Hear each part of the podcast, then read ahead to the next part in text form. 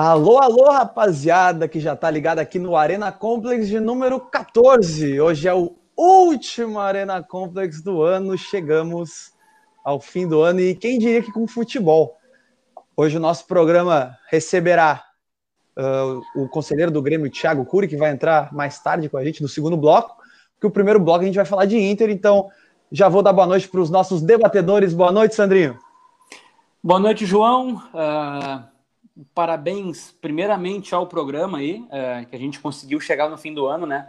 Um projeto que a gente não sabia se ia durar duas, três, quatro, cinco é, semanas. A gente já está aí há mais de um mês, há mais de dois meses.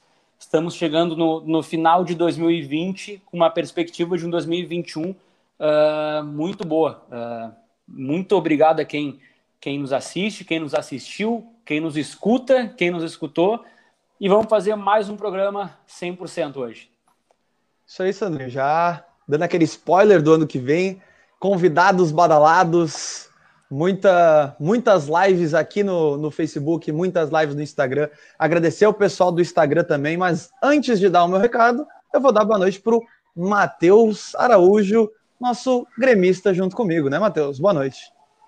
Boa noite, João. Boa noite, Sandro. É, e na linha do Sandro, né, cara? Quem dera. A gente nem imaginava que poderia estar aí há mais de dois meses fazendo um programa toda segunda e, e tendo um bom retorno, né? Isso que é, o, que é, o, que é o mais legal, a gente, além de fazer, a gente tem um retorno bom, o pessoal está gostando, então é só agradecer e pedir para o pessoal continuar com a gente aí, que o ano que vem vai ser melhor que esse, em, em todos os aspectos. É, torcemos que sim. O, eu já, já vamos botar aqui embaixo o arroba Arena Complex do Instagram, porque eu vou dar o recado que é o seguinte: Uh, nas últimas semanas, o nosso público no Instagram, cara, disparou. E disparou muito. A gente, há, há uns três, quatro programas atrás, a gente estava aqui com o nosso querido amigo Matheus Mariani e a gente estava buscando o centésimo seguidor. A gente começando lá no início, galgando nosso centésimo seguidor. Eu falei que depois do 100, o negócio ia dobrar uh, ao natural. Então, a gente quer agradecer todo mundo que nos seguiu. Quem está nos olhando agora? Pessoal, muito obrigado por estar aqui com a gente. Se tu tá nos olhando agora e não segue a gente, tá lá no Instagram também, arroba Arena Complex. A gente está quase batendo os 300 seguidores. O nosso engajamento lá no Instagram, a gente consegue ver isso, a gente é uma conta comercial, uma conta de programa, a gente consegue ver que o nosso engajamento, eu diria, mais que triplicou, mais que triplicou. O pessoal está muito engajado com a gente, a gente está uh, postando sobre notícias, a gente está tendo live, a gente está conversando com o público, nosso público está vindo até nós perguntar coisas sobre futebol. Isso aí é muito legal. Muito obrigado a todo mundo que está lá, muito obrigado a todo mundo que está aqui. Uh, muito obrigado a todos os telespectadores, como os guris falaram. A gente não esperava passar do primeiro mês de programa, a gente já está no 14 Arena Comp. Que coisa eu maravilhosa. Queria, Vai eu lá, queria fazer, eu queria uh, juntar aos seus comentários, mais um agradecimento ao público. No programa passado, infelizmente, não consegui mandar o recado. Queria mandar um, um, um abraço aí para o nosso querido Colorado André Luiz, que no, no sábado passado fui buscar um hambúrguer no famoso delivery, ou não, né? Delivery é quando entrega. Mas eu fui buscar um hambúrguer aí sábado à noite, e aí cruzei com o André Luiz lá, e aí ele disse, cara, tô acompanhando lá o programa, tá, tá, tá show de bola, parabéns, vou, vou seguir acompanhando. Eu, ah, pode deixar que eu vou mandar um abraço para ti. Infelizmente, no programa passado não consegui mandar esse abraço. Então fica agora o abraço aí pro, pro André Luiz e mais um mais um, um fato interessante. Há duas semanas atrás, uh, eu recebi no meu, no, no, meu privado do Instagram um cara perguntando as notícias sobre o possível futuro treinador do Internacional Miguel Ángel Ramírez e ele perguntou se eu trabalhava no Inter ou se eu era jornalista. Eu disse: não, cara, eu sou um educador físico, porém faço, faço parte do, do, do programa Arena Complex. E aí, por isso, a gente tem que ter algumas fontes um pouco, que vão um pouco mais a fundo, né? Então, tá, tá sendo muito legal esse retorno do público. É, Sandri, teve uma live que eu fiz, eu e o Tainan Andrades, nosso parceiro, que eu contei também um bastidor que eu tinha, que a gente quem é torcedor, a gente tem sempre algum contato dentro do time, né? Algum basti um bastidor que eu tinha, e eu falei, infelizmente eu não vou poder falar o nome do jogador ou o nome do meu contato, para não quebrar esse contato, né? Tranquilo, acabou a live, cara. O que veio de gente no meu privado, no Instagram, no WhatsApp, perguntar quem é o cara, quem é o jogador, me conta, me ajuda.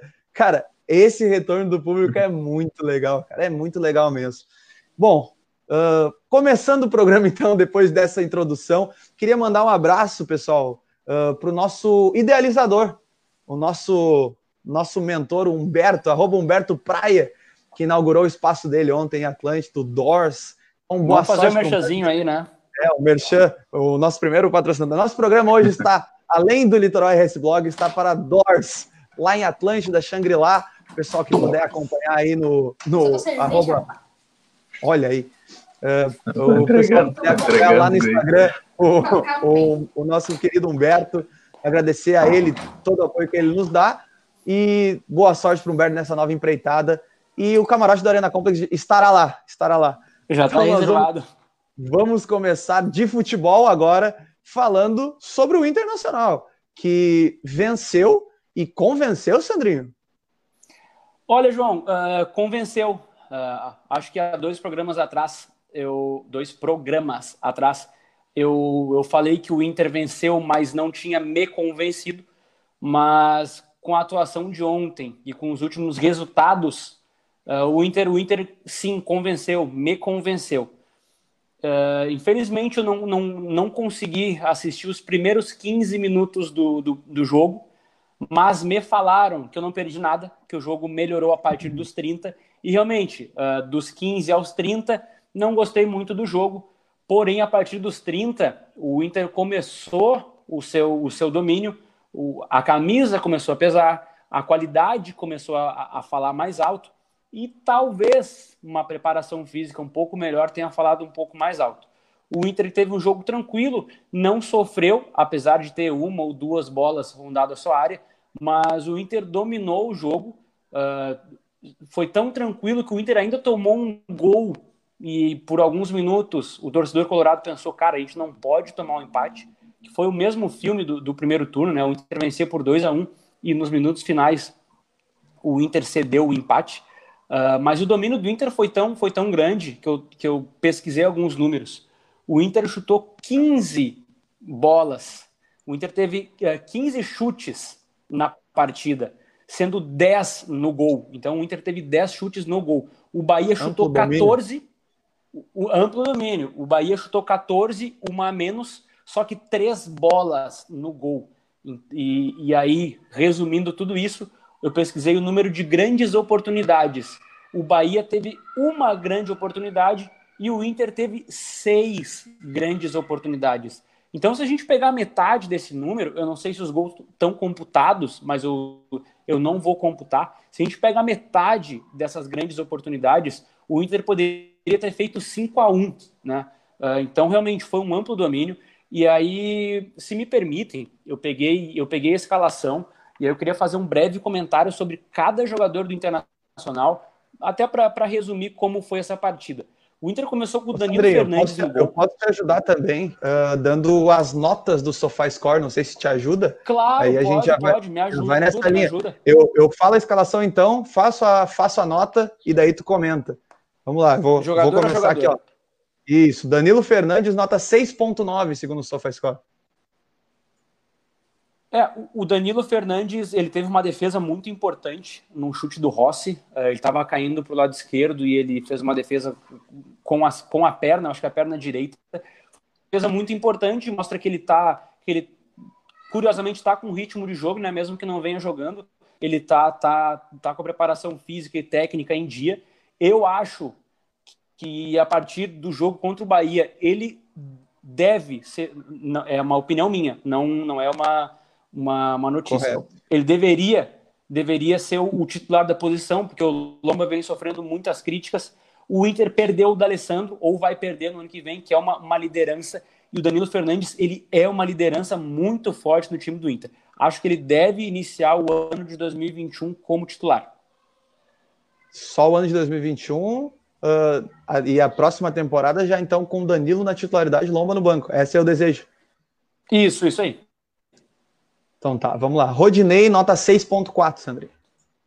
É, o Rodinei, eu botei dois pontos uh, depois do nome dele, e aí tem quatro números: uh, 2, 0, 2, 1. Ou seja, Feliz 2021, Rodinei. Por mais que ele tenha contrato até o final do Brasileirão. Lucas Ribeiro, nota 6.9 e Vitor Cuesta, nota 6.8, Sandrinha. É, a dupla de zaga se portou bem. Uh, é claro que não foi muito exigida, né? O Rossi ali, por mais que seja limitado tecnicamente, ele tem uma parte física muito boa, que pode atrapalhar, mas não atrapalhou. O Lucas Ribeiro foi uma grata surpresa. Pela primeira vez iniciou uma partida como titular, eu acho, ou pela primeira vez teve chance de dar uma, uma boa amostra. Eu acho que já temos um contratado para 2021, que é Lucas Ribeiro. Acho que tem condições, sim, de fazer parte do plantel. O Vitor Cuesta, ele, ele a, a, gente não vem mais reclamando dele, a gente não vem mais lamentando dele, porque a gente tem o Rodrigo Dourado na frente da área. Então ele está um pouco mais seguro, ele está jogando melhor, e na minha visão, isso vai muito na conta do Rodrigo Dourado. Está protegendo bem a zaga e o Cuesta está jogando melhor. O Wendel nota 7, Sandrinho. Uh, cara, o Wendel. Uh, eu botei que eu me recuso a comentar o Wendel, eh, mesmo tendo nota 7, eu acho que foi a terceira maior nota do Internacional. Uh, cara, o, o Wendel, a gente já bateu nessa tecla no mínimo umas 10 vezes nesse ano, então é só torcer para acabar a temporada 2020-2021 e a gente arrumar um lateral esquerdo titular e algum da base venha para ser reserva. É, Rodrigo Dourado, Sandrinho, que tu já, já vi que tu gostou da atuação dele, inclusive fez gol, Capitão Colorado, nota 7.6. É, eu acho que o Dourado foi a segunda maior nota. Cara, o, o, o, Dourado, a minha observação aqui é que o time é outro com ele. É outro internacional com ele. Ele dá uma, uma dinâmica no meio de campo ali, ele tem um desarme muito bom e ele tem um passe muito bom. Tá certo que não é aquele passe uh, que pifa o, o, meio de campo, pifa o jogo, mas ele, dificilmente ele erra passe. Ele, ele dá um passe que desafoga, mesmo que seja para o lado, ele desafoga, ele vira o jogo, ele acha um lateral livre no outro lado. Então ele dá uma dinâmica muito boa, ele sai rápido. A gente vem acostumado com, com o Rodrigo Lindoso, que é o Rodrigo Lindoso sedã, né? Tá virado só em bunda. Então, aí ele, ele demorava demais nessa transição. E o Rodrigo Dourado ele tem essa, essa, essa virtude de, de desarmar e logo em seguida já tocar a bola. Então acho que o time é outro com ele. É bom, é bom que ele, o Rodrigo Dourado tenha a qualidade que ele sabe que ele não vai dar o passe final, né? Que tem muito volante é, que desarma e quer dar passe final. O Rodrigo Dourado tem essa virtude. Tinha, tu... deixa, só um parênteses. O, Inter, o Inter tinha um volante, uh, o Williams, esse Flamengo Cara, o Williams, ele era um monstro na frente da área. Era um monstro, um dos melhores, olha, sinceramente, um dos melhores volantes que eu vi jogar na cabeça da área do Inter, em questão de desarme. Mas chegou uma época que ele achava que ele era o Zidane. Ele desarmava uhum. e queria dar trivela. Ele desarmava e queria dar um, um passe um pouco mais difícil. Aí ele perdeu em qualidade, perdeu em qualidade e foi embora. Tu ressaltou que o Rodrigo Dourado teve a segunda maior nota do jogo, porque a maior nota foi dele, Sandrinho. Edenilson, o tão amado por Sandro Medina.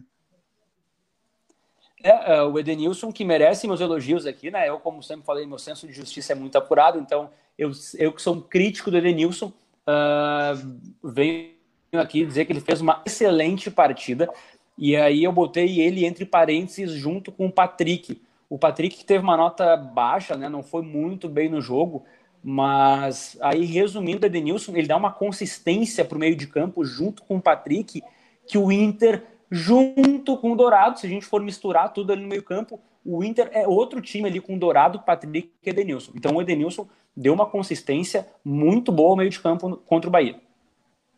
Não sei se eu falei, mas Edenilson nota 8.5. Uh, vou trazer a dupla, Sandrinho. Patrick e Praxedes, os dois com nota 5.8 do time titular, os dois piores, segundo o SofaScore. Uh, eu, deu uma cortada para mim, eu vi só que tu falou o Patrick, que eu já comentei, e o outro qual é? Bruno Praxedes, os dois com nota 5.8. Bruno, Bruno Praxedes. É, é, o Praxedes não foi muito bem, cara. Não comprometeu, não foi aquele cara, pô, tira uma vez, tá jogando mal. Não, só não foi bem, só não foi bem. Ele vinha com atuações muito boas. Diga. Me permite só, porque eu sempre defendo o Praxedes aqui. E eu tava, eu vi o claro, jogo, não vi o primeiro tempo todo, eu vi a partir dos 15, 20 em diante do primeiro tempo. E aí vi o segundo. O, eu acho que o Praxedes é um jogador que ele nunca vai ser nota 8 ou 9. E isso não impede ele ser de um grande jogador. É, é que o, o, trabalho que ele faz no meio de campo, pelo menos o que me parece, é que ele, ele tá jogando mais avançado como quase um meia, né? Eu acho que não é a função dele. Sim. Ele, ele é um facilitador de jogada, ele é um cara que tem muita facilidade de, de ele fica pouco com a bola, ele faz o jogo andar, parece ser um jogador mais estilo, assim, vamos comparar com, na aldeia aqui, uh, o Maicon, sabe? É aquele que pega o campo de frente, claro, ele não, talvez ele não tenha, é, é, um jogador muito jovem, é difícil comparar, mas em estilo, assim, um cara que pega o campo de frente e fica pouco com a bola no pé, mas uh, dá velocidade no passe. Eu acho que ele é aquele jogador que faz mais ou menos o que o Bosquilha fazia antes. O Bosquilha também é um jogador que uh, facilitava muito o, o toque de bola, no meio de campo do Inter. Então eu acho que quando o Inter tiver um meia, não sei se o próximo técnico gosta de jogar com meia, tiver um meia mais avançado, o Prachedes jogando atrás desse meia junto com o Dourado, eu acho que o Prachedes vai conseguir ter um desempenho melhor. É, tu, tudo isso aí que tu falou, uh, eu falei um, em, em, menor escala do, do, do, Dourado, e realmente o, o, o ele facilita o jogo. Ele fa... vou, vou, repetir o que eu falei do Dourado, mais em relação ao Prachedes. O Prachedes facilita mesmo. Uh, ele dá um passe lateral que desafoga, ele acha o, o, o lateral entrando em profundidade, ele tem um pouco mais de qualidade no passe que o Dourado, então ele tem um passe vertical um pouco melhor. E aí tu falou certo, né, cara? Ele é um, ele é um facilitador.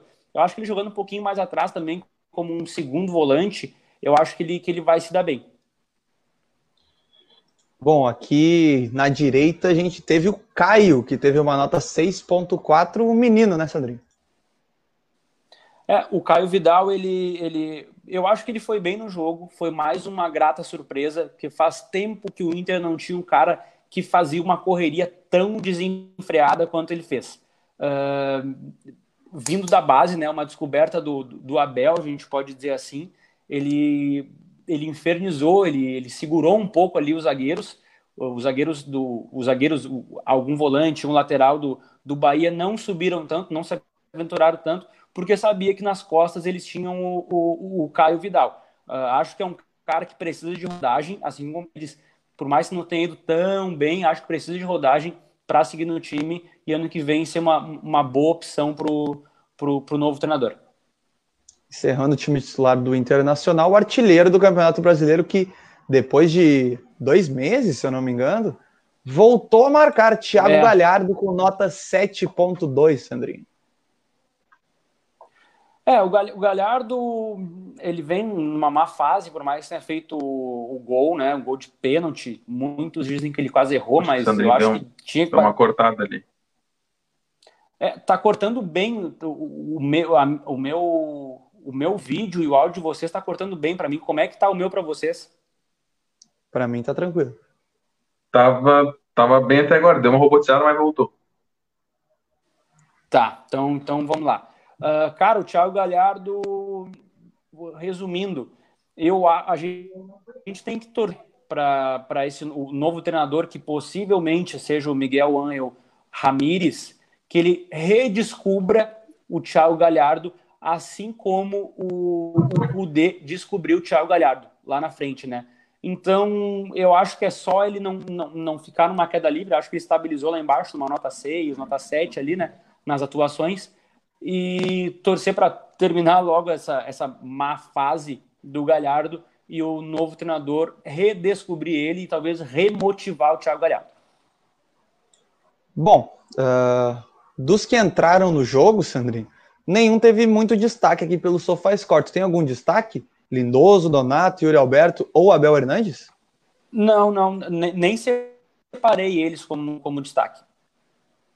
Então, então é isso aí, né? Na verdade, a gente comentou mais individualmente esse jogo do Inter, porque o Inter uh, voltou a jogar bem. A gente quis fazer um, um, uma análise individual do time do Inter. A gente viu ali destaques como o Rodrigo Dourado, como o Edenilson, dando aquela consistência que o meio de campo precisava, e a volta de Thiago Galhardo uh, voltando a marcar e voltando a se afirmar como artilheiro do Brasileirão. Eu, não sei se eu tava até. Não, eu, eu sou defensor do Prachedes, do Nonato e do Yuri Alberto. Aí, defensor quer dizer, eu acho que eles têm que ser titulares no Inter. Aí o, eu tava vendo o jogo com o meu sogro, que é colorado, e aí eu tava dizendo, ah, o Yuri Alberto tinha que entrar, eu acho que o Yuri Alberto tem que ser centroavante no lugar do Galhardo, eu acho que o Galhardo foi achado ali pelo Cudê, mas caiu muito rendimento e, e eu acho que não é dele aquela A gente comentou isso, né, Matheus? Que o Yuri é. Alberto, que era o homem-gol atual do, do Internacional. Isso, e aí o Yuri Alberto, querendo.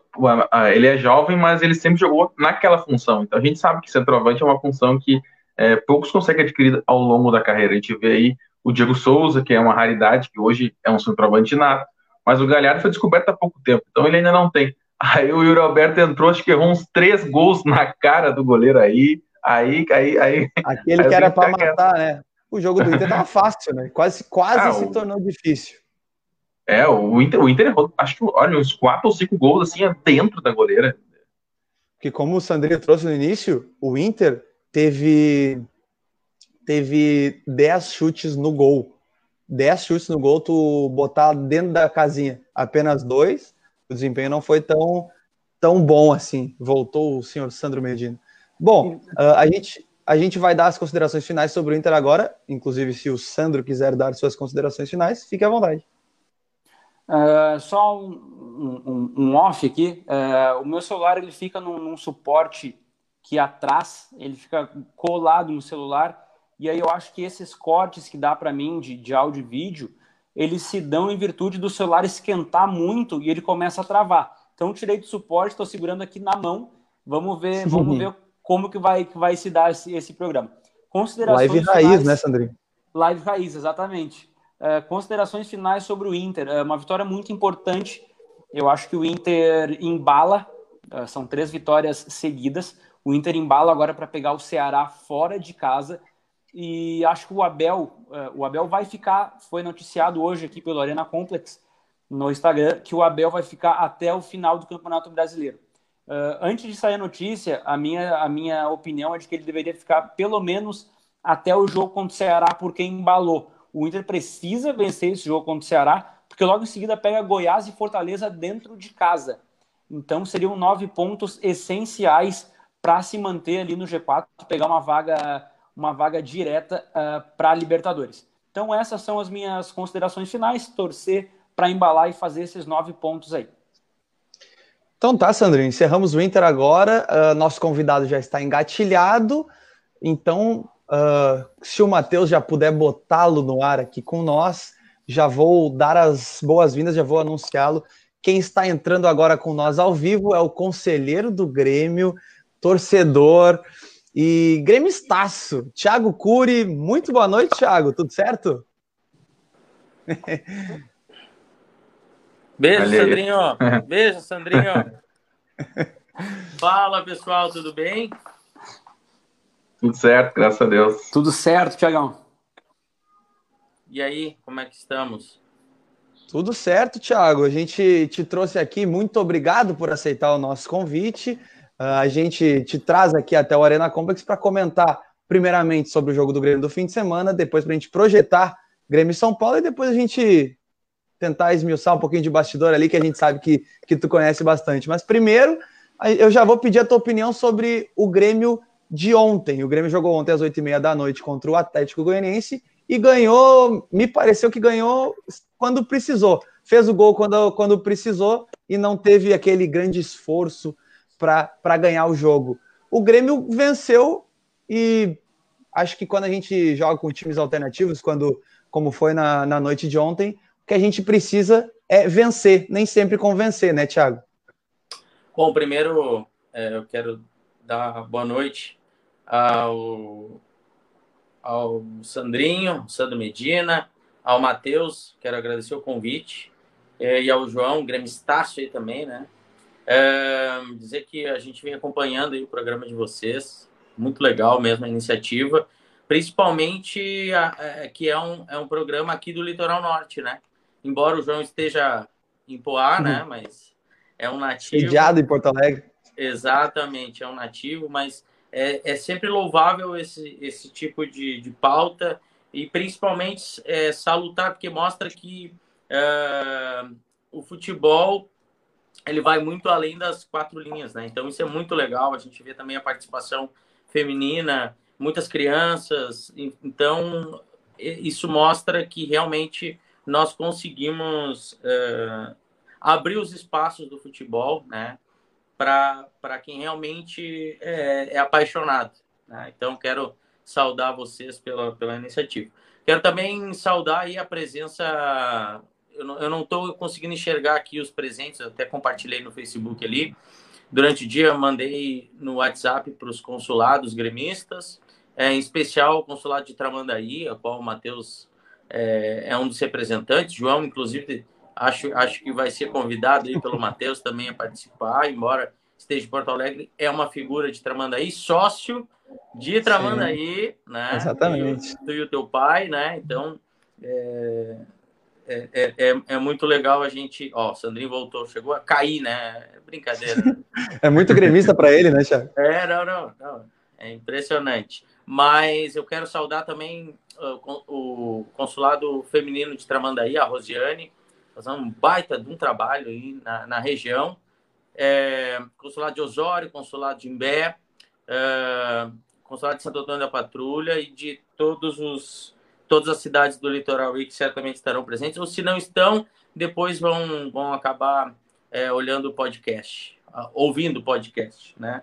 Bom, vamos, vamos falar de Grêmio, né? É, eu, embora hoje esteja é, representando o sócio torcedor com mandato aí até 2025 no, no Conselho Deliberativo, é, e também é, sendo um dirigente lá na gestão do presidente Romildo desde 2017, eu sou um torcedor, né? um torcedor uh, fanático, apaixonado e também me incomoda muito uh, a gente martelar, martelar e não conseguir uh, muitas vezes conquistar aquilo que é projetado.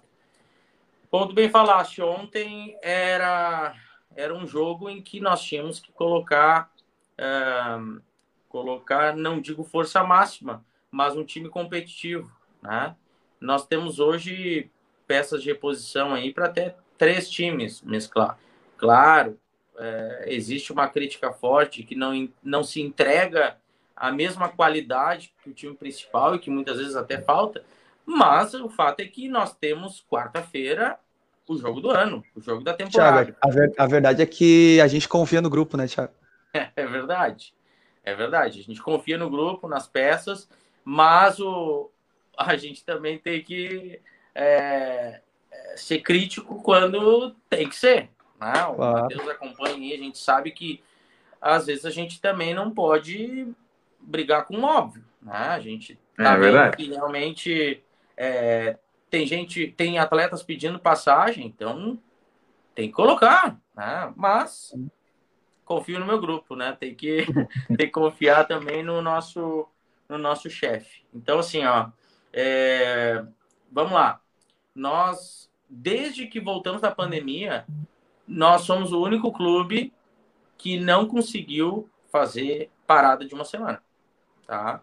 Nós estamos é, é, viajando é, sem parar e aconteceu o que com São Paulo? São Paulo vai jogar em casa, tá? É, pô, foi no Maracanã ali, pertinho, uma hora de voo, né? Então eles eles conseguiram descansar, nós não. Nós já concentramos hoje, viajamos amanhã. E jogaram né? um dia antes, né, Thiago? Jogaram no sábado, Exato. terão quatro dias de descanso. É, é incrível. O Thiago, incrível. outra coisa, talvez, talvez tu não, não possa ser tão incisivo quanto eu você, mas é inacreditável que em, a gente tendo no meio da semana um jogo tão decisivo, a gente tem uma diferença tão grande em, em escala de jogo. São Paulo joga no sábado e o Grêmio joga no último horário do último dia possível. Eu acho incrível, João. Eu acho, eu acho o é óbvio. Inacreditável. Não, eles só não botaram na segunda porque não podia.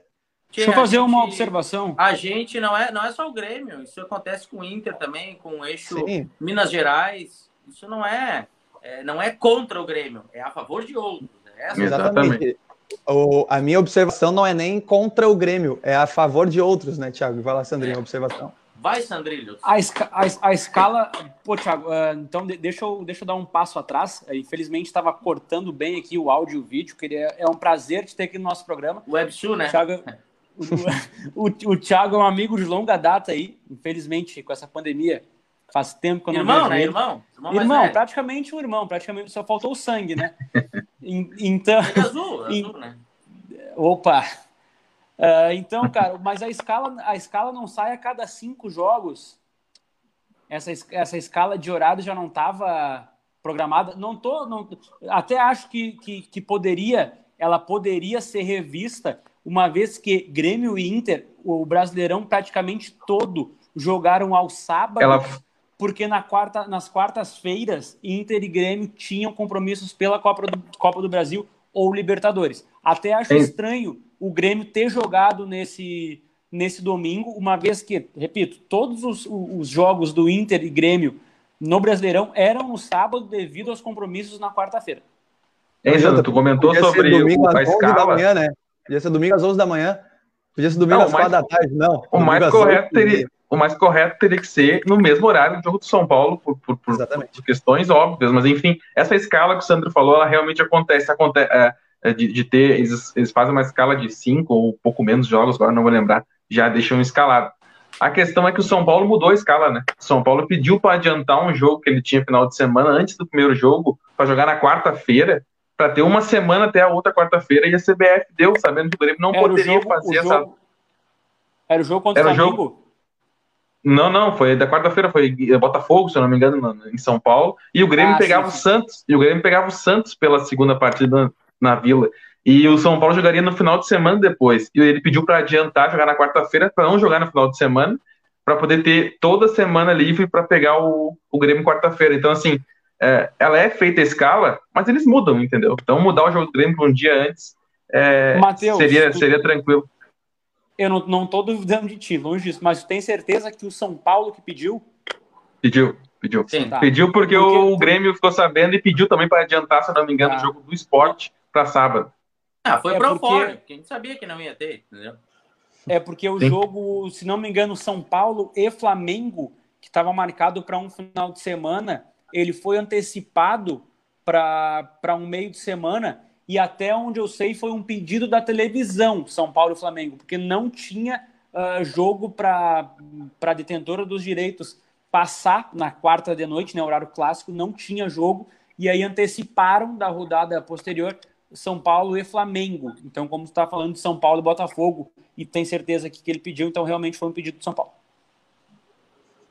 Gostei da, da alfinetada nos dando, nos dando a moral no fim. Gostei, Sandrinho. Foi bem nessa. Nossa, o Sandrinho, o Sandrinho tá igual o plantão, né? Do, do... Ah, informação, né, cara? Ah, é, informando. Bom, só para agregar. Vocês sabem agora um pouquinho de bastidor, assim. É... Não é, é só a, a questão quer. da escala. Como é que é? É isso que a gente quer, bastidores. Ah, não, não é nada demais, nada demais. Não, a questão da, da, da escala não é só um ponto. Bah, agora vocês vão, vocês vão enlouquecer. Não é só o ponto nevrálgico. Tem mais coisas. Ah, ele tá, ele tá, ele tá. tá não, tem a questão. Cara, vocês não têm noção. Uh, a, a, a questão do VAR também é algo assim. Fora, fora da, da normalidade. Tem questão também do preparo do jogo. Nós não podemos nem entrar no estádio um dia de jogo, para vocês terem ideia. Tem uma limitação. E eu acho engraçado que nós tomamos multas, somos perseguidos. Mas se isso acontece em outros estádios, não acontece nada. Ô, Thiago. Então, te, tu tem uma tu tem uma situação diferenciada também nessas questões e, e afeta sim, cara. Você não tem noção, é. Eu, é eu, eu quero aproveitar que tu tá aqui, como tu sabe mais de bastidores, é, para fazer mais uma lembrança que eu, para mim, o que mais me preocupa quarta-feira nem é o time de São Paulo, tá? É o, é o, é o extra-campo. Sinceramente, pode me chamar de chorão, mas é que as coisas estão acontecendo aí e, e a gente fica preocupado. O São Paulo pediu um, um, adiantamento de receita, se eu não me engano, do Campeonato Paulista para a CBF de 22 milhões. 48, 48 milhões é, junto com o empréstimo. É o bicho. Pois é, e, e, e, e, tudo bem, a CBF adiantou juntamente com a, com a Federação Paulista, né?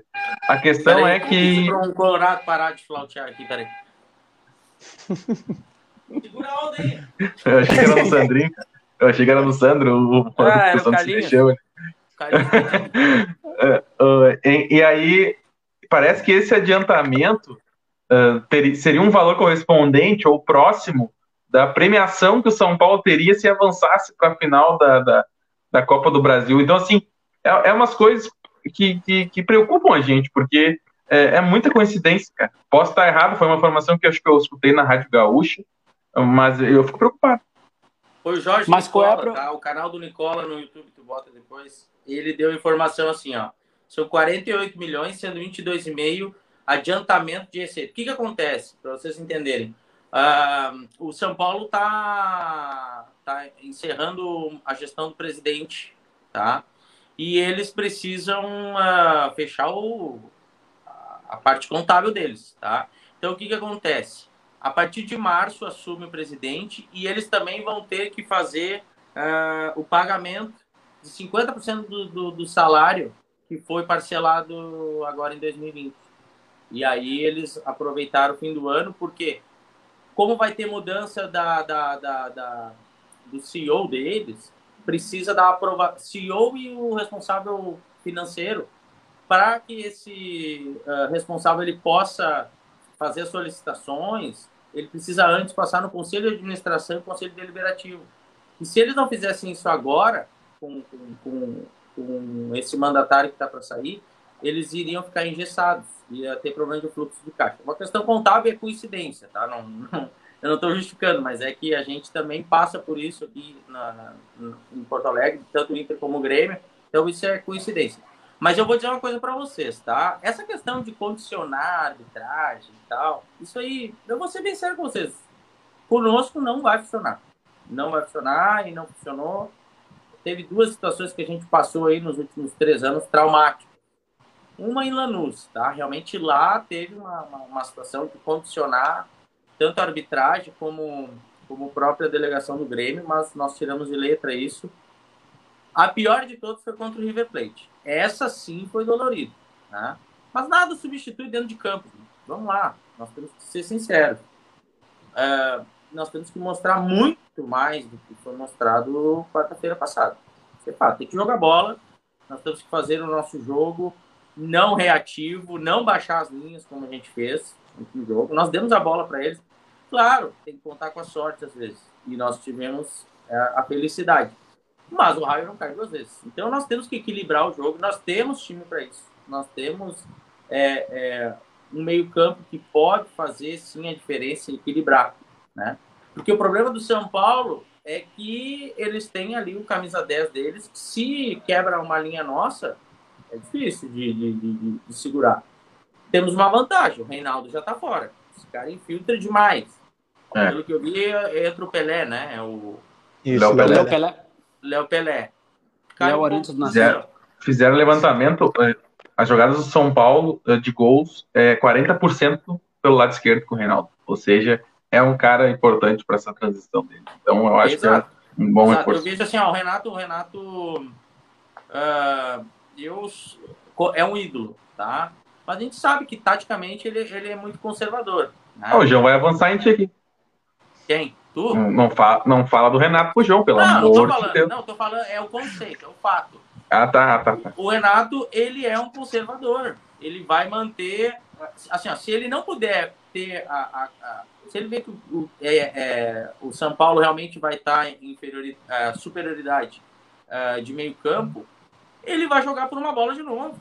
Entende? E eu não tiro os méritos dele, porque nós precisamos o quê? Nós temos que sair com empate ou perder por um gol de diferença né? Só que a gente sabe que o time de São Paulo tem muita intensidade, eles vão vir para cima desde o primeiro minuto, que nem aconteceu o Santos. Então nós não podemos dar sorte para azar. Então, por exemplo, nós temos o Alisson retornando. Tá? Eu, eu acredito que vai Alisson não vai Tassiano. Ô, Thiago, já vou. Só deixa eu me intrometer aqui, que eu já, já tô vendo comentários aqui que vai entrar nessa tua pergunta. Que o Tainan Andrades, que é um parceiro nosso aqui, ele perguntou já para o programa. Quarta-feira, Alisson Ferreira ou Tassiano? Ah, a tua Alisson. opinião, então, Thiago, é o Alisson. Alisson. Ah, Alisson. Uma Alisson. vez que não joga o Reinaldo, né? Exato. Uma vez que não joga o Reinaldo, exatamente. Porque daí tu preocupa eles e mantém, né? Segura eles. Claro. E aí pro segundo não. tempo tu tem o Ferreira, tá? Sabe? Ah, mas... Claro, aqui é o torcedor, né, gente? Pelo amor de Deus. É, é, não é o que, de, o que me parece que vai acontecer, tá? Mas enfim, eu, eu iria com o Alisson. Olha lá o Matheus já brabinho, já. O que, tu acha, Matheus? Não, eu, eu, eu concordo plenamente contigo. Eu, eu concordo plenamente contigo. Eu só acho que uh, o Alisson não, não tem que jogar só pelo fato de o Reinaldo não jogar ou só pelo fato de aquele lado esquerdo dele ser forte. Tem que porque jogar, mim, o Alisson... tem que botar o melhor para jogar. Porque para mim o Alisson é o melhor, e segundo que o Alisson faz um papel, uma função tática que, que, que, que não é só o lado, entendeu? Ele, ele, ele é aquele ele jogador que ele vem pro meio. Ele perdeu o ritmo, ele vai jogar um tempo só, cara. Ele não tem como. Não, não, Ou ele não, vai jogar não, mas... no segundo tempo como opção, entendeu? Só que o que acontece? Sim. Eu vejo que o São Paulo vai vir para cima. O que, que o Santos fez? Não, cara? vai, com certeza. Intensidade a full desde o início. Mas, hein, Thiago? O São Paulo vai ter que fazer ele... isso, ele tem que ganhar com dois gols de vantagem, não vão ir para os pênaltis. Eu acho que ele tem que sair com o Lucas Silva, porque assim, o São Paulo e o Diniz tem uma característica. Quando o São Paulo não. Não ia sair com o Michael. O Michael tem problema na panturrilha, cara. Sabe? É. Sabe que tu não quer dizer o problema? É. Aí, aí, assim, ó. Uh, o São Paulo, quando ele não faz gol logo em seguida, ele começa a ficar nervoso e o Diniz começa a meter atacante. A gente sabe como é que é o Diniz. O Diniz é um baita técnico, mas para ele, pra, ele tirar dois zagueiros e botar dois atacantes é rapidinho, ele fez isso aqui na arena. O Grêmio ele então, tirou assim, um zagueiro e botou um meio atacante. Né? Se o Grêmio conseguir segurar o primeiro tempo sem tomar. E equilibrar o meio Grêmio... campo. Exatamente, mas eu acho que o Alisson equilibra o meio campo. Eu acho que o Alisson, além do lado direito, ele cai para dentro e dá superioridade. Ou, ou, ou consegue é, diminuir a superioridade de São Paulo. Uh, e se não for o, o, o Alisson com dor no coração, tem que ser o Tassiano, cara. Porque o, o, Ferreira é outro estilo de jogador. O Ferreira é agudo, é atacante. É, não, é, não é da função tática ainda. Então eu acho que assim, ó, eu sairia com o Alisson, jogaria até ele, até ele cair duro no chão e botaria o Tassiano. Claro, claro isso em casa se a gente tiver uh, com uma vantagem ainda. Se tiver que buscar vantagem, com certeza tem. É, Matheus, eu acho que o cenário ideal é começar com o Alisson, porque a gente, começando com o Alisson, a gente tem os dois, as duas opções de extremos opostos, né? Que é o Ferreira e o Tassiano. E Dependendo ele. da necessidade, Exatamente. ou bota o Ferreira ou bota o Tassiano. Eu acho que é, eu acho que é por aí. Concordo. O, o João Abel disse, zagueiro, ó, Alisson em qualquer cenário é o melhor disparado. quem na zaga? Na zaga, eu, ó, João Abel disse que é o Alisson em qualquer cenário é o melhor disparado. É, é o maior é, fã do Alisson que eu conheço. Tá frio lá, hein? e uh, o Thiago perguntou a respeito de zagueiro. Uh, a gente não tem informação, mas o Jeromel provavelmente não joga. Uh, pelo, pelo jeito que ele saiu do último jogo. A Thiago não faz é, isso. Thiago, ele, ele não conta, ele não fala. Uma coisa eu vou falar pra fala. vocês agora é, ba é bastidor. Jeromel não joga mais esse ano. Ó. Oh. Bomba no Arena Complex. Bomba, Bomba. no Arena Complex. Bomba! Mas, mas assim, uh, como provavelmente a gente não vai ter o Jeromel, eu acho que a melhor opção é, sem dúvidas, o Rodrigues atualmente. É Rodrigues e Kahneman. Rodrigues vem bem, e para mim é ele que deve jogar com as opções que a gente tem, né? Aí, eu tenho uma aí... dúvida só. Eu tenho uma dúvida, eu concordo contigo, acho que o Tonhão é, depois do Jeromel e Cânimo, para mim ele é o melhor zagueiro. Eu não Paulo Miranda nem. Do Brasil? Não, do Grêmio. Ah, tá. Do Grêmio? Na verdade, nem é isso, né, do Brasil. De, não, é que vindo, vindo desse lado confiança, aí. Cara... Confiança e sequência, né? É mais Exatamente. Cara, sequência, também, mas, a sequência do Rodrigues também, é muito né? boa. Mas eu ia dizer, minha dúvida é se o David Braz tiver um mínimo de condição, a gente sabe que o Renato vai optar pelo David Braz, com certeza. Mesmo depois do jogo de Santos? Não, ele podia fazer 10 gols contra contra o Santos que ele ia, ele ia jogar. mas, é, mas o, é que e o Prata da Casa, o nosso tramandaense, o Juan, o que vocês acharam Cara, o, o Juan, eu vou falar, vou falar uma opinião que eu já eu conheço. Quando começa assim, vai, vai dar ele pau. Quando começa Só um assim. detalhe, tá? Tá amaciando um detalhe, a carne. Vocês todos jogaram bola. Vocês sabem, eu tô a. Desde março eu não jogo uma bolinha, né? Se bem que não me convidaram mais, né? Não sei. Não sei Quer morrer? Jogando, Quer morrer? Né? Mas assim, ó, eu vou levar quase dois meses para voltar a ter ritmo. Agora, tu imagina um cara que tá lá um ano. 11 meses sem jogar no time principal, entendeu? Sandrinho até maldoso, maldoso é, essa tua colocação aí. Não, eu, eu ia por esse lado aí, Thiago. Eu, eu ia dizer que eu conheço o Juan há muito tempo, a gente jogou junto uh, ali, no, ali em Tramandaí, nas escolinhas. E, cara, o Juan sempre foi um ótimo jogador, só que uh, não dá para cobrar de um guri, principalmente zagueiro. Zagueiro é muito mais difícil para guri.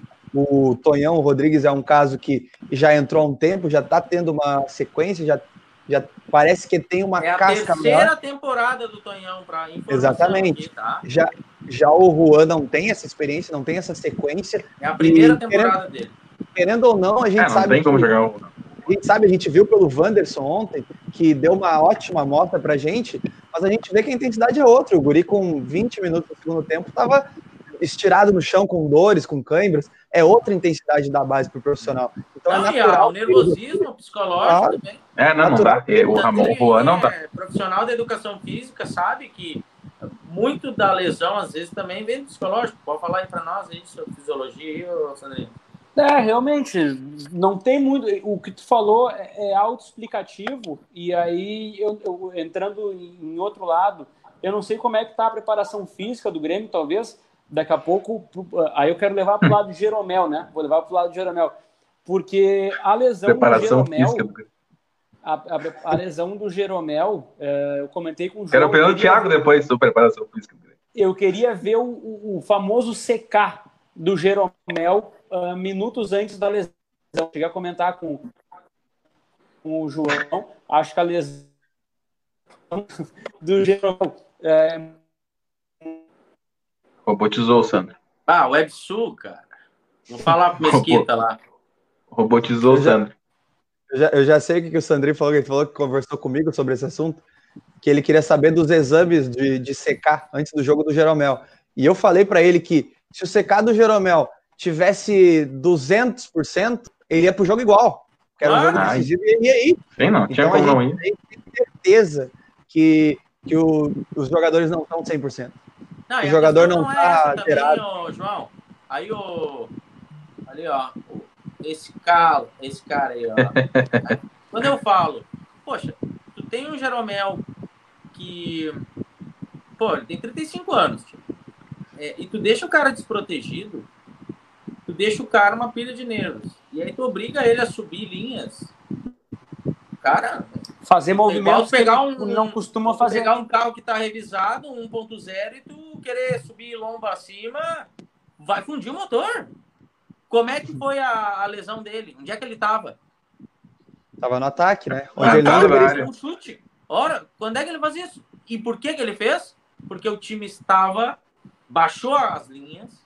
Não, gente, Thiago, essa tua observação é boa. E aí eu vou entrar no outro. É boa, mas ele... é... e quem é que optou por isso, Galo? Quem? Quem? Eu não vou falar, que senão o João vai avançar aí. Ah, tá vai falar, vai falar do homem. Vai falar do homem. É louco? Não, essa observação é boa, porque uh, muito da, da culpa de, de, desse avanço desse jogo e, e, dessa linha mais alta do Grêmio o, se deu muito pelo Jean-Pierre não auxiliar na marcação, né? Tanto é que nesse lance, o, o, Jeromel, o, Jeromel, o Jeromel, ele sai da zaga, ele vai do lado do, do onde está o Jean-Pierre, desarma o cara, chuta e ele olha pro Jean-Pierre e fala, faz um sinal como pedir assim, ó, é isso aqui, ó, é aqui que tem que fazer isso. Não eu. Ele, dá pra ver no replay, ele faz um sinal assim, e aí ele sente. Ou seja, quando ele divide a bola, que ele ganha no pé de ferro, ele ganha no pé de ferro e abre o jogo para frente. Quando ele olha para frente, cara, tem uns seis, sete marcadores do São Paulo e não tem nenhum jogador do Grêmio para ele tocar a bola pro lado. Então ele tem que chutar para tentar o gol, que ele não tenta o gol, ele tenta mais se livrar da bola.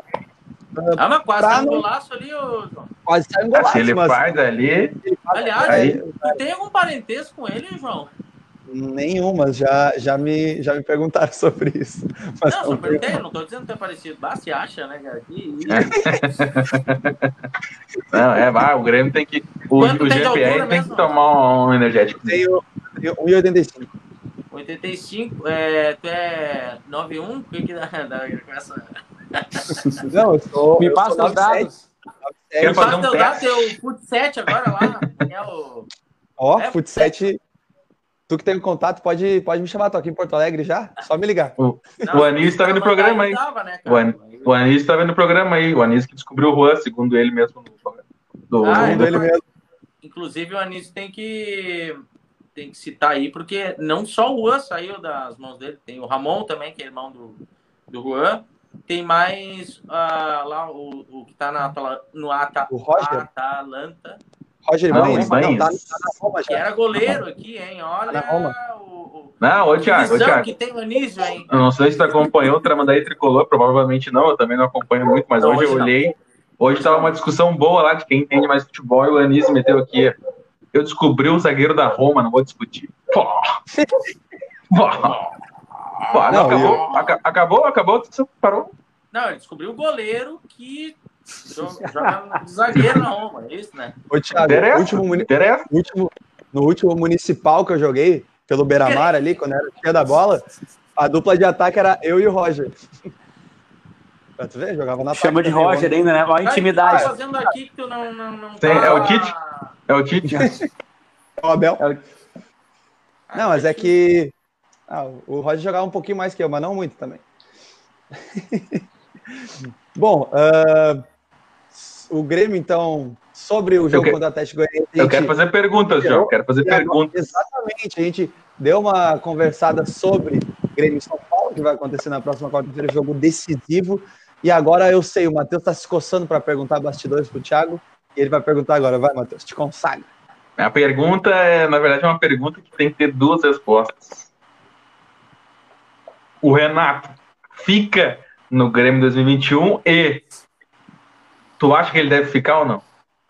Hum. Bah, bah, mas é, é, é, barrigo, né, cara? É, né? Tá perguntando ah, pro torcedor, sabe. pro dirigente, pro conselheiro, pra quem que tá perguntando? Tô perguntando pro conselheiro. Tô aqui como conselheiro. Tá, não, vamos lá. É, a gente primeiro tem que, tem que analisar com, com razão, não com paixão. Por mais que seja torcedor, nós queremos sempre o melhor, queremos sempre é, sempre títulos, né? Mas, cara, vamos lá. Nós temos que entender que nós vivemos uma temporada de pandemia. Ok, todos os times aí estão enfrentando problemas, estão. Mas nós temos um, um modelo de gestão já é, na quinta na quinta temporada, certo? E é, é uma gestão responsável com, com um compromisso é, em respeitar realmente é, é, os princípios orçamentários, tá? Então, é, nós estamos na quinta temporada já com superávit, óbvio que isso não é título, não é, mas nós temos que ser responsáveis porque é, grande parte da receita vem do pagamento do sócio, né? De nós três aqui, Sandrinho não, mas de repente, né? Mas enfim, é, nós temos que ter muita responsabilidade esse senso é, é, de gerir bem e gastar bem o, o dinheiro, parte do dinheiro do torcedor.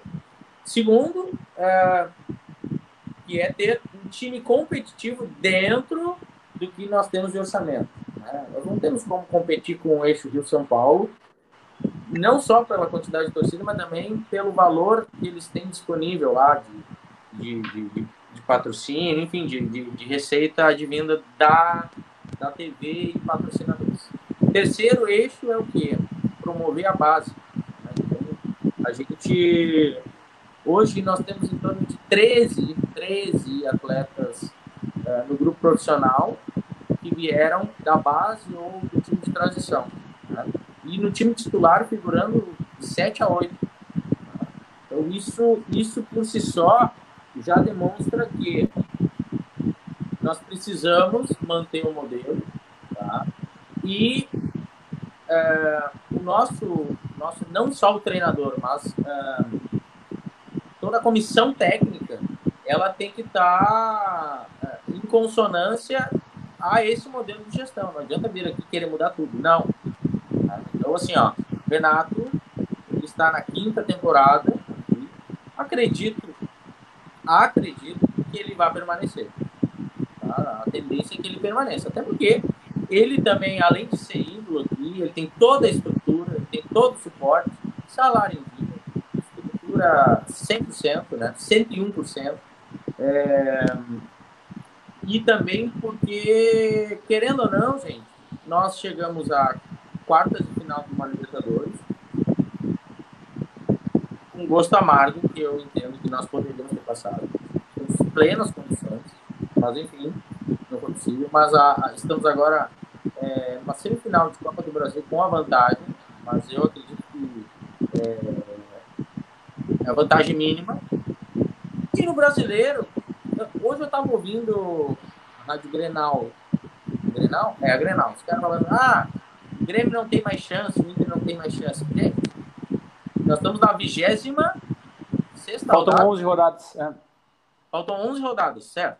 É, o São Paulo, pontos. o São Paulo tá com 56.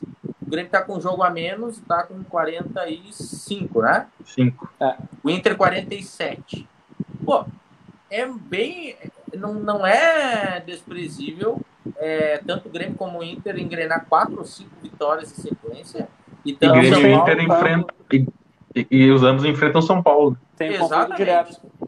Então, para mim, tá extremamente aberto. Né? Principalmente Grêmio e Inter. Inter, então, eles falam que tá aí com, com, com foco total no brasileiro. E eu vou dizer que o Grêmio vai ter o janeiro inteiro para disputar. Porque, estando ou não na final da Copa do Brasil, né? tem janeiro inteiro para disputar, porque a Copa do Brasil é só fevereiro, né, as finais. Então eu acredito que. E outra, a gente viu também que nesse ano pandêmico uh, tá oscilando muito Exatamente. rapidamente. Então aí vai ver os. Vai ver o São Paulo engata uma sequência ruim. São Paulo não teve, o Grêmio, o Inter, talvez o Palmeiras também engata. São Paulo não teve. Não. O desgaste, Exatamente. troca de mandato, irregular no campeonato. Né? Questão de bichos aí que podem influenciar, né? E é venda dos jogadores. Tem um outro fator, Matheus, que também me faz crer que o Renato possa permanecer, que é a continuidade da temporada, né? Em março já começa de novo uhum. os campeonatos. Então, eu acredito que até por questão estratégica, é, não seria inteligente, é, tanto para ele como para o Grêmio, né? É, estando tudo alinhado, tudo, tudo que o que tem para melhorar se permaneça, pelo menos nessa, nessa entre safra né, de, de, de, de temporada e pós-pandemia. Né? Não, não me parece muito. E tu acha, e tá, e tu acha que ele deve ficar? Essa, essa não respondeu. Uh, eu acho assim, ó. Se ele sair, quem seria a opção hoje? Teria à disposição no, no, no mercado? Teria que achar alguém. Vai, Matheus, tu que quer a saída do Renato? Tu que acha não, que o ciclo não, acabou? Não, não, não. não. Eu e Mateus, Aí vocês têm que entender que criticar o Renato não é querer mandar o Renato embora. Eu, e o Matheus temos uma opinião bastante sei. parecida. Tem momentos que a gente vê que parece que realmente o ciclo se fecha, mas a gente começa a perceber que não é isso. É de teimosia mesmo. Né? Então, aí ele recua, melhora, então, né? Não adianta. Às vezes o lado torcedor fala mais alto, né? Fala é, e por ser e por ser ídolo, né, Thiago? Uh, a gente a gente a gente fica a gente a gente é mais frágil quando quando com ele assim. Ele tá mal hoje. Se ele vencer duas seguidas, a gente tá amando ele, porque o cara é ídolo é da gente. Então, cara, é paixão. É, é, é, é um negócio, é um negócio que é complicado. dele, essas coisas assim. Vai, Sandro. Fala, Sandrinho. Bigode, eu não, eu... bigode erótico. Eu... Eu não quero queimar a minha pergunta, então quero que o Thiago só responda sim ou não, mas se quiser discorrer também. Uma possível candidatura do Romildo a, ao governo do estado faz o Renato repensar no, no cargo? Não, de forma alguma, até porque, olha só, gente, em política é, nada se decide antes, tá? Falta dois anos, dois anos para isso. Anos. E o Romildo tem ainda até o final de 2022 um mandato. É... Não, de forma alguma. De forma alguma. Tem toda a é, é, temporada do ano que vem ainda. E olha, é... o, o, presidente Romildo, eu, a gente tem é, essa preocupação né, é, é, de, de, de, enxergar, né, ser plurianual a, a, a nossa gestão é, ele não é uma pessoa de descumprir seus mandatos. Vamos lembrar, é, ano passado ele encerrou o segundo mandato de três anos e poderia ter sido candidato, né? A governo do estado ou a, a, agora prefeito e permaneceu. Tanto é que ele é licenciado do, do, do partido dele, ele era presidente do partido, se licenciou para se dedicar ao Grêmio. Eu minha opinião, eu acredito que se a eleição fosse hoje, ele não seria candidato. Acredito que o sonho dele é ser campeão brasileiro e mundial pelo Grêmio. Então, eu acho, tendo aí mais três temporadas, acho que ele não vai desperdiçar isso, né? Vamos fazer uma estátua do lado do Renato. Hum. Ô, Matheus, falando em estátua, o Tainan comentou aqui, ó, se o Romildo for governador do estado, a estátua do Renato vai para o lugar da do laçador. é, é, por aí. É, aí vai. Não, mas, gente, olha só, para vocês entenderem, o foco é total no Grêmio, vocês não têm noção. É, a, gente, a gente vira a chave, assim, por exemplo, só para vocês entenderem, nós não somos remunerados pelo Grêmio. Nem o presidente, nem os conselheiros, ninguém é remunerado. Somente os executivos, nem presidente.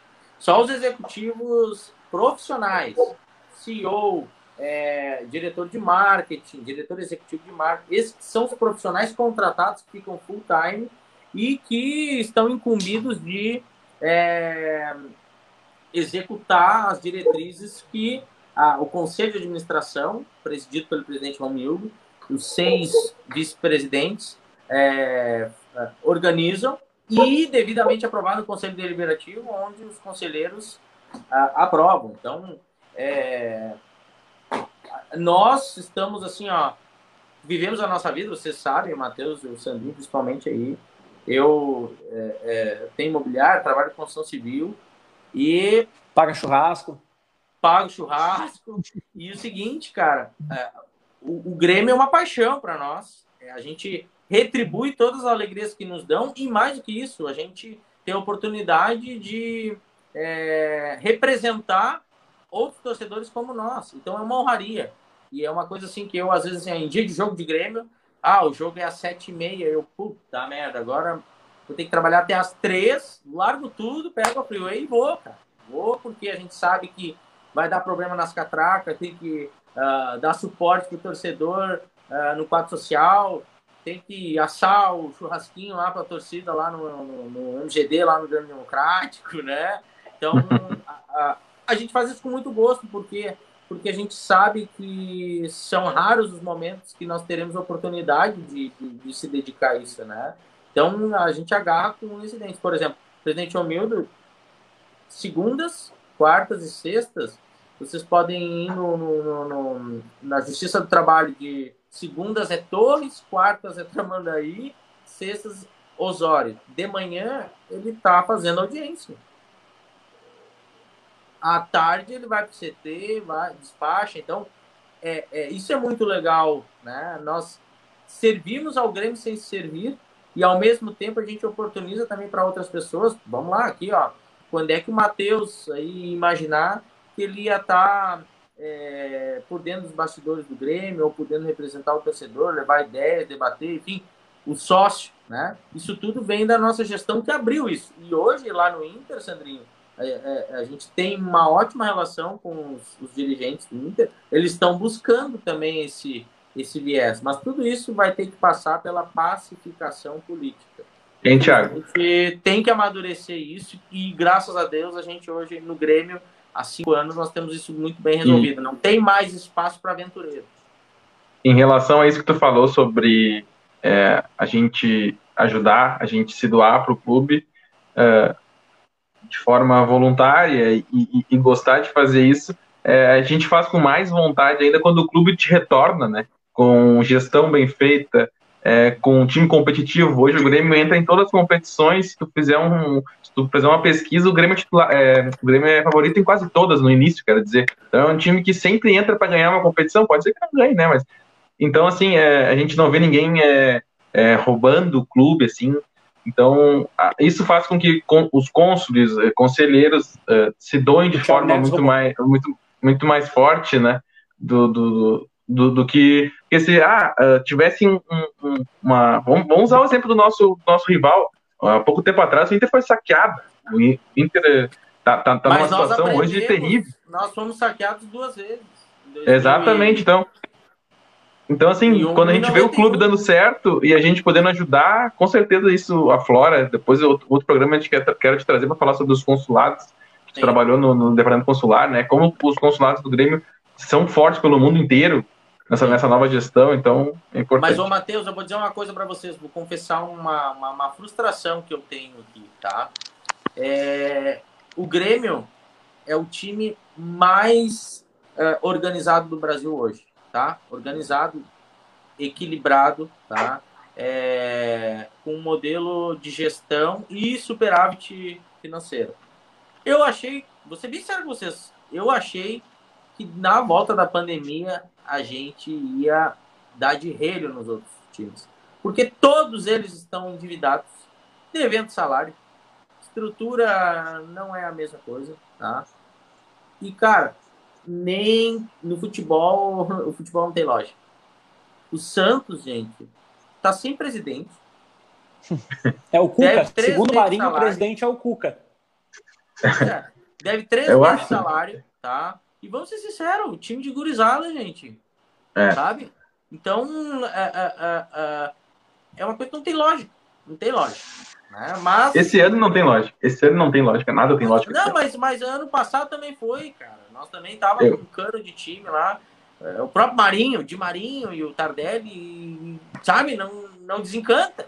Então, mas eu vou ser bem sério com vocês. Eu acho que, que que nós temos que ter paciência, temos, mas uh, tem, tem que se ter convicção também, tá? É, é, aconteceram alguns episódios durante a temporada aí é, que também fizeram com que muitos saíssem da zona de conforto, né? Vou dar um depoimento aqui para vocês, por exemplo, Marcelo Oliveira, né? O Marcelo Oliveira se aposentou e é um dos responsáveis pela, pela efetividade e pela, pela, enfim, pela participação dos jovens hoje estarem aí no clube, no time principal, o próprio Juan, o Wanderson, é, porque que ele está fazendo esse elo de ligação entre a comissão técnica e a base.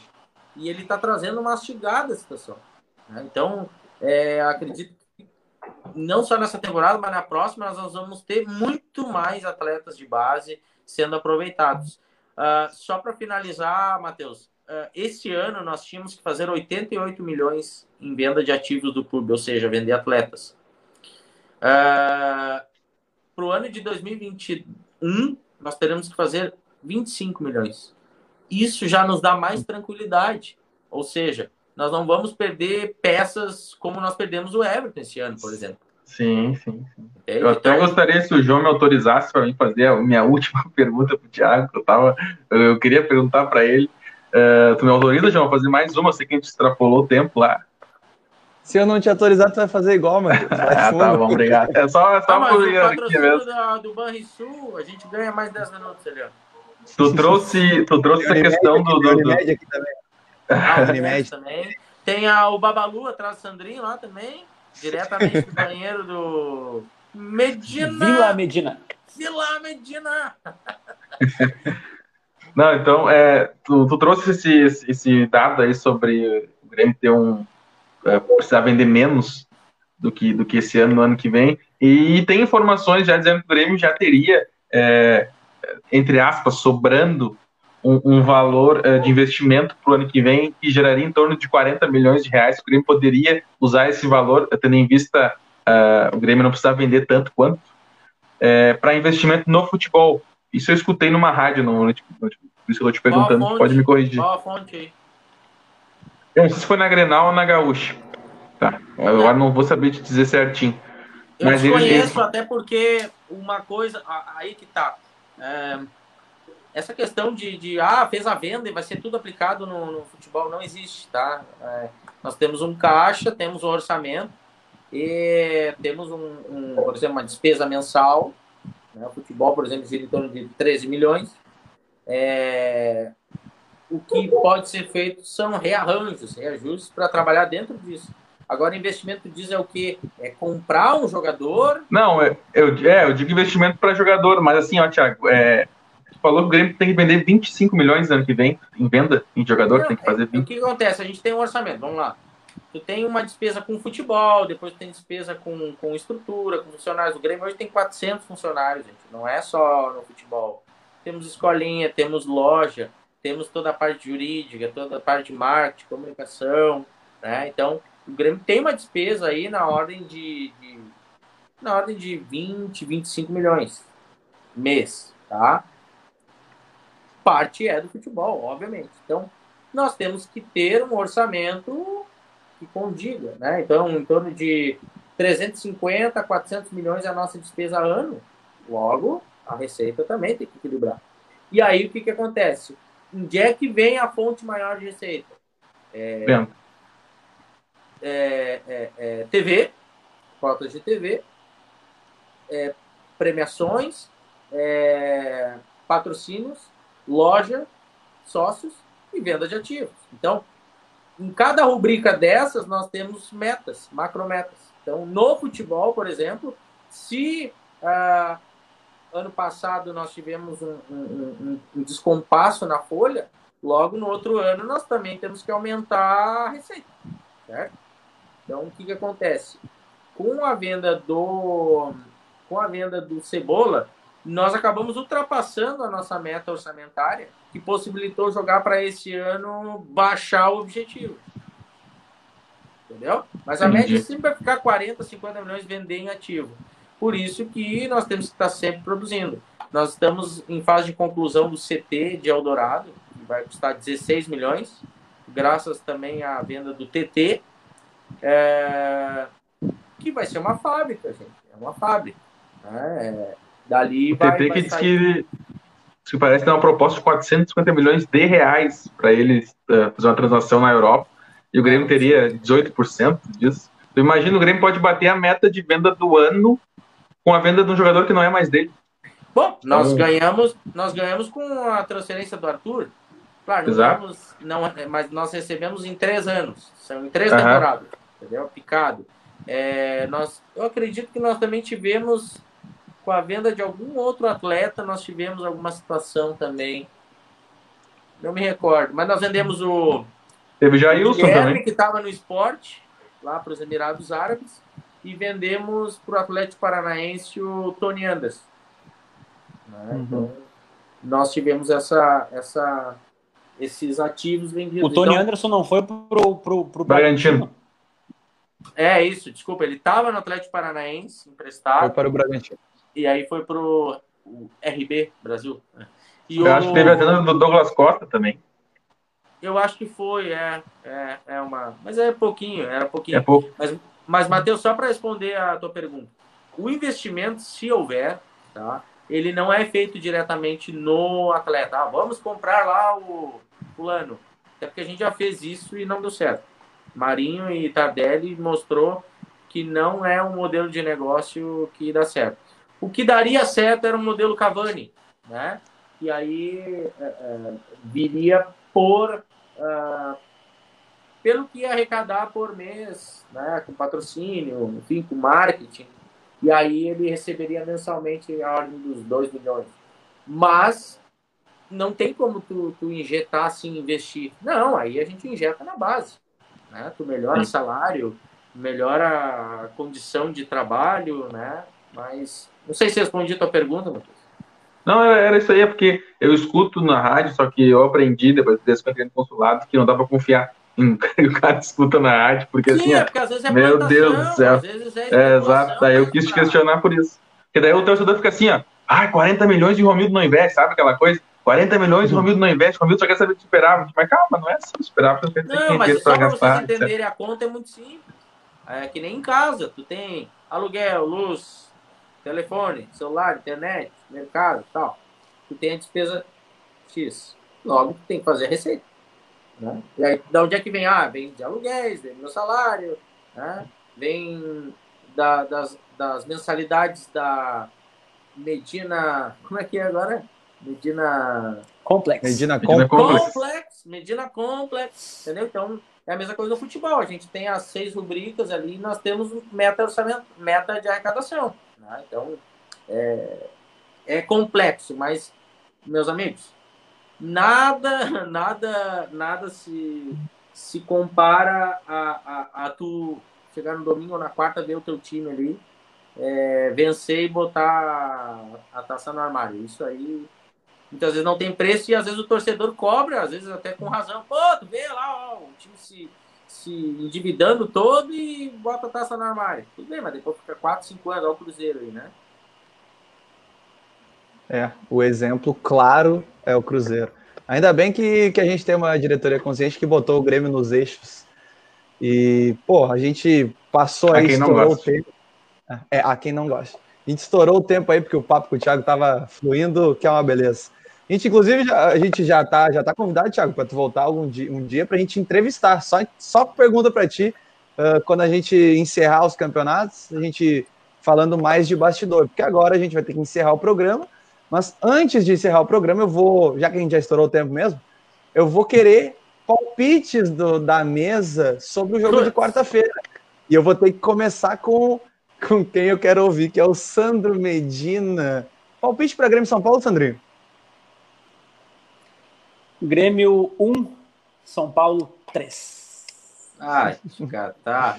Foi o mesmo placar do Baldaço. Ele tá aí tu vê. Tá... aí tu aí, vê, aí tu vê que não vai, vai dar esse nome junto com o meu. e aí, Matheus? Grêmio São Paulo, São Paulo e Grêmio, quarta-feira. Eu aposto em 1 a 1. Hum, ia ser o meu palpite, mas eu vou eu, eu vou no, cara, eu acho que vai ser um jogo complicado eu acho que o Grêmio vai empatar também, mas acho que vai ser 2 a 2 jogo movimentado. Meu e, Deus. E o, sabe quem é que vai fazer o gol do Grêmio, né? Tassiano ou Tassigol. Ou Tassigol. Entrar lá e vai, vai, fazer, vai fazer.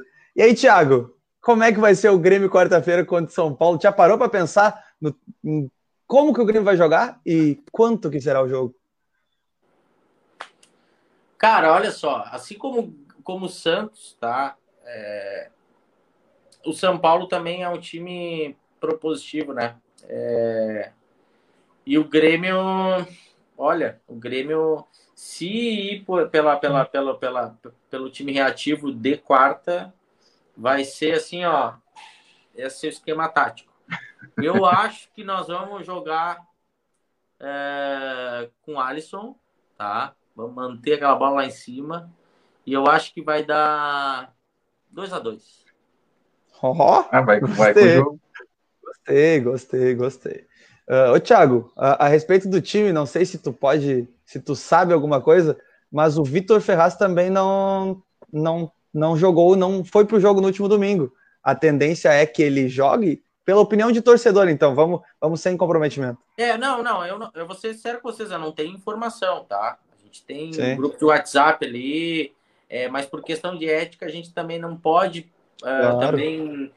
A gente, é como torcedor, política... também não quer que tu divulgue, não. Claro, claro. Não, e é uma postura também da, da, da, da, da gestão do clube, da diretoria do clube, não expor, porque tu tá dando a arma pro inimigo, né? Então, é, a gente também não tem certeza, mas eu, eu, eu tenho um sentimento, tá? De que ele vai pro jogo. Eu acho que ele vai pro jogo. Tanto é que foi preservado por causa da, da lesão ali, ok. Mas eu acho que ele vai pro jogo porque é o jogo do ano, né, gente? Se ele se lesionar é. ali, que se lesione com 10 minutos. Ó, o Jeromel foi pro jogo e se lesionou no jogo. E eu, e eu acho que ele deve, deve iniciar também. Até porque ele sentiu, pelo jeito foi um desconforto, porque ele sente, bota a mão na coxa, mas continua jogando. Deu um nó, né? Sabe quando dá aquele nó? É. Assim? Ah. Até porque ele continuou jogando, né? Se ele continuou jogando é porque condição naturalmente ele deve ter. É. Né? Mas ele, ele, ele jogando parece estar tá sempre puxando uma perna, né? Não sei se tá, é tá. minha, né? Não, parece, parece que tem alguém agarrado nas costas dele, que não é, deixa ele. Puxado, assim, né? É. É complicado. Não, Mas vamos. Quase brigando no fim do jogo, né? Com a... Poxa, eu, não, eu, nunca, eu nunca vi o Vitor Ferraz daquele jeito. O, ele, ele, tá ele, ele sempre... da, da família dele ali, né, cara? Pô, brincadeira. Ah, enlouqueceu. Aí enlouqueceu. Ô, Matheus, a gente discutiu bastante esse ano sobre quem seriam os laterais titulares do Grêmio. E agora, no fim do ano, eu tenho certeza. Para mim, o Vitor Ferraz é titularíssimo é. do Grêmio, tá? É. Para é, mim, ele, Ferraz a, gente discutiu, a gente discutiu muito sobre o Orejuela e Vitor Ferraz. Para mim, o Vitor Ferraz entrega mais. Mas aí é que tá, Joãozinho, ó, o Orejuela. Eu também acredito que o, o, o Vitor Ferraz ele dá mais segurança e mais constância na marcação.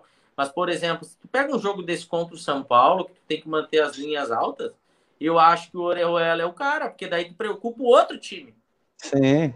Entende? Aí, claro, daqui a pouco tu, tu, tu é, se é para manter um resultado, tu joga com, com o Vitor Ferraz, que, né, que dá o apoio, não sobe tanto, mas entendeu? Porque eu acho que o Goreruelo consegue jogar mais um 3-5-2, sabe? Mas daí expõe o zagueiro, né? Porque daí perdeu a bola ali é um Deus acuda, né?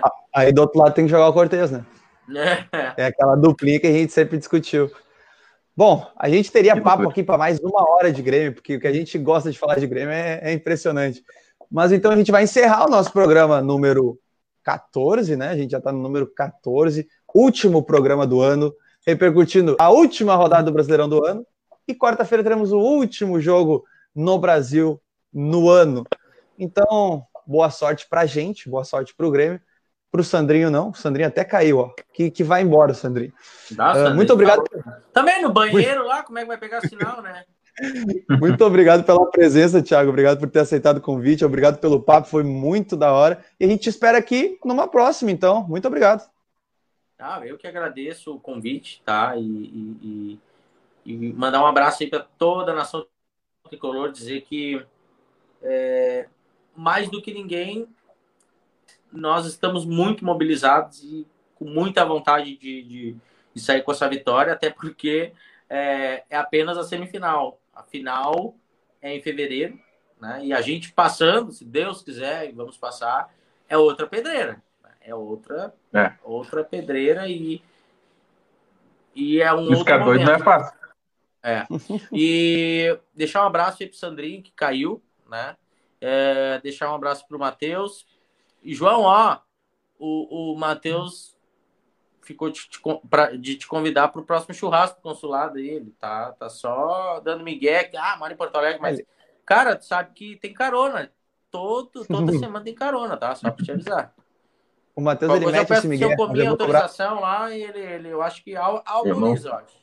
Não, eu acho que ele autoriza. Miguel, o, cara tá, o cara tá morando em Porto Alegre, eu não tô metendo migué. É isso, cara. Tá bom? Um abraço para vocês, parabéns e até a próxima, tá? Então tá, feito pessoal. Valeu, Thiago, obrigado.